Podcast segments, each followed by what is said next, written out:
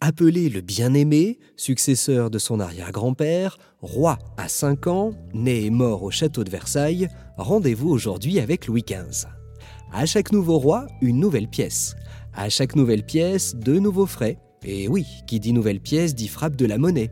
Et vous vous en doutez, cela coûte de l'argent, la main-d'œuvre n'est pas gratuite.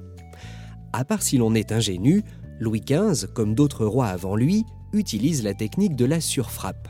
Le principe est de frapper par-dessus les anciennes monnaies et non de les faire fondre. Les métaux utilisés étant malléables, ils ne nécessitent pas une fonte pour les remodeler. En agissant ainsi, le roi augmente artificiellement la valeur des pièces. Les écus aux trois couronnes de 3 livres et demi de Louis XIV sont réévalués à 5 livres par la simple transformation en vertu gadin. Peut-on parler de coup de maître De roi même? Ce qui est certain en tout cas, c'est une dévaluation de la monnaie de 67% et la différence dans les poches du trésor. Le pouvoir en place récupérait la valeur du métal qui lui permettait ensuite de payer ses dettes. Cette petite transaction s'effectuait au moment du changement de monnaie. Le peuple arrivait avec ses vieux écus et repartait quelques instants plus tard avec la même unité monétaire mais pour un poids plus léger. Un petit prélèvement de métal était effectué ni vu ni connu.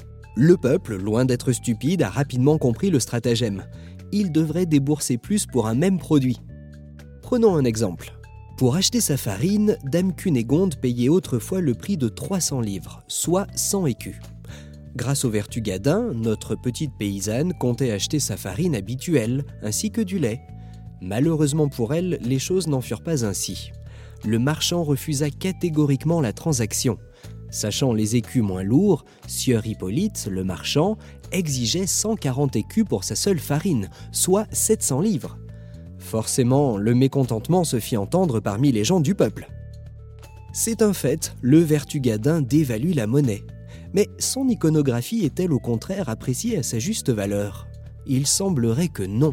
Même la surfrappe de la monnaie laisse à désirer. Un mélange de deux pièces en une, rien de bien fantastique le visage juvénile de Louis XV se superpose avec des restes des couronnes datant de Louis XIV. Cette monnaie a l'air de subir plus de critiques que d'appréciation. Le choix du nom peut peut-être faire la différence. Surnommé bien-aimé, Louis XV reste ce jeune homme couronné enfant. N'est-il donc pas une proie facile à moquer? La forme et le nom de cette pièce semblent s'accorder sur une réponse positive. La pièce s'appelle un vertugadin. À l'époque, la mode est aux robes volumineuses. L'effet bluffant du vertugadin, nom du cerceau, permet de créer un volume en cloche sous les robes des jolis aristocrates de la cour. Le nom de cette pièce ronde a donc été choisi en référence au cerceau de ses tenues. Ces robes sont également surnommées des caches-enfants. Louis XV ayant 5 ans lors de son accession au trône, on ne peut pas passer à côté de cette expression un brin moqueur envers le roi. Dans le prochain épisode, nous quitterons le royaume de France catholique pour une terre considérée comme rivale à l'époque. Direction l'Orient.